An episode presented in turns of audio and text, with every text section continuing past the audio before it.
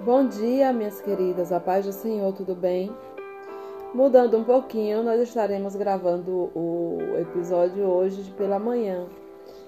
E como são é, capítulos menores, estar, estaremos lendo dois, tá joia? Esse capítulo 11, ele fala sobre a submissão e a restauração. Eu não lembro se eu troquei os nomes ontem dos títulos, Ontem falou sobre. O título foi. É, Perdão e Restauração, que falou sobre Joana, a esposa. Hoje nós vamos falar sobre submissão e restauração, capítulo 11. O próprio Greg desempenhou um papel importante na sua recuperação. Ele se submeteu voluntariamente à sua igreja e seus líderes eu sempre fui consciente da força da presença de Hebreus 13, 17. Obedecei aos vossos guias e sede submissos para com eles, pois velam por vossas almas, como quem deve prestar contas para que façam isto com alegria e não gemendo. Por isso não aproveita a vós outros. Ao que parece, em geral, as pessoas não levam este texto muito a sério. Tanto a prestação de contas como a submissão à autoridade são coisa rara. Nós líderes achamos extremamente difícil requerer, pedir ou exigir ambas as coisas. Jesus começou seu relacionamento com os discípulos com duas palavras. Elas foram uma ordem, uma ordem a ser obedecida colocando cada um desses doze homens numa posição de submissão, dependência e responsabilidade. As palavras segue-me significam nada mais, nada menos que faça o que eu digo. Qualquer organização que espere ter êxito em desempenhar seu papel neste mundo deve possuir deve possuir tanto líderes como seguidores. Os líderes devem guiar e os seguidores seguir. Todo líder que deseja guiar é obrigado a dar ordens. Os pastores não ousam desempenhar seu cargo de liderança como os sargentos nas Forças Armadas, comandando os recrutas. Não exigimos coisas de nosso povo em termos incisivos não gritamos ordens à congregação, mas guiamos nossos seguidores e, embora nossas ordens sejam pronunciadas de modo a não ofender nem ferir, elas continuam sendo ordens com autoridade suficiente a apoiá-las. Quando nos envolvemos com a disciplina de Greg, perguntamos se estava disposto a submeter-se completamente à igreja em geral e, em particular, ao corpo administrativo. Perguntamos também se, em determinadas circunstâncias, ele se submeteria a mim, o pastor. Isso me colocou na posição do líder descrito em Hebreus 13, 17, responsável por velar a alma de Greg e prestar contas dela.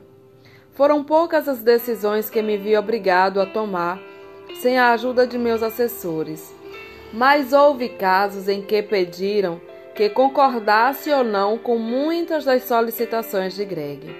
Greg não aceitava nenhum convite para ministrar, qualquer que fosse sem o primeiro, sem primeiro me consultar. Quase toda semana surgia um pedido, e durante o primeiro ano fui obrigado a dizer não a praticamente todos eles. Greg precisava de tempo para sentir a seriedade de seu pecado tempo para sentir a realidade do perdão, assim como para recuperar a autoconfiança. Era necessário tempo para que voltasse a sentir-se bem diante de Deus e para aprender a sentir a vontade com as pessoas. Greg precisava apenas de tempo.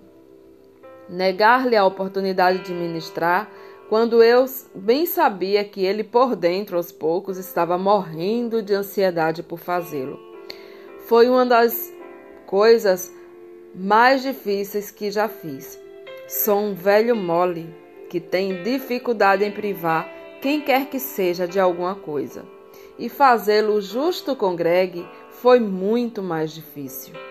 Ele me procurava, falava sobre o convite, pedia permissão e eu lhe respondia: Não ainda, Greg, ainda não.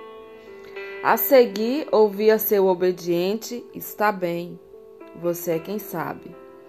E via em seus olhos a esperança transformar-se em desa desapontamento. Ele não insistia, mas era evidente que desejava que eu consentisse pelo menos uma vez. Depois eu pegava o pedido, guardava-o em meu consciente e ficava a remoê-lo. Será que tomei a decisão certa? Estou causando excessiva tristeza ao Greg? Como saber se já foi suficientemente disciplinado? Por diversas vezes achei necessário levar esses pedidos a outros líderes, a fim de obter a opinião deles e certificar-me de ter agido corretamente. Chegamos a um ponto em que eu praticamente o evitava. Houve ocasiões em que não queria falar com ele ou demorava em responder aos seus telefonemas ou a pedidos de outros, simplesmente porque desejava ser poupado de dizer aquele não inevitável. Eu queria evitar a todo custo enfrentar o desapontamento dele, cuidadosamente disfarçado, mas bastante evidente. Greg, porém, obedeceu todas as vezes. Submeteu-se totalmente a nós. Embora nem sempre ficasse satisfeito com nossas decisões, sujeitava-se a elas. Seu primeiro ato de obediência foi quando lhe dissemos que deveria permanecer conosco até a sua restauração. Essa foi a maior exigência que lhe impusemos, que lhe infligiu o maior sofrimento por ser forçado a encontrar-se constantemente com pessoas que sabiam o que ele fizera. Mas ele ficou. Aos poucos, uma a uma, fomos suspendendo as restrições. A princípio, demos-lhes permissão para ministrar nas aulas de escola dominical e em reuniões sociais. Depois, para grupos maiores. Consentimos finalmente que ensinasse uma das maiores classes da escola dominical. Na primeira vez em que voltou a subir na plataforma para ministrar toda a igreja, ele tocou: O amor que não me permite partir. E sou amado, sou amado, posso arriscar-me a amar você, pois aquele que me conhece melhor é quem mais me ama. A sua restauração deveu-se, em grande parte, à sua obediência. Sem submissão por parte dele, teria sido impossível restaurá-lo. Esse foi o capítulo 11. Agora nós vamos dar continuidade com o capítulo 12, que tem por título Disciplina e Restauração.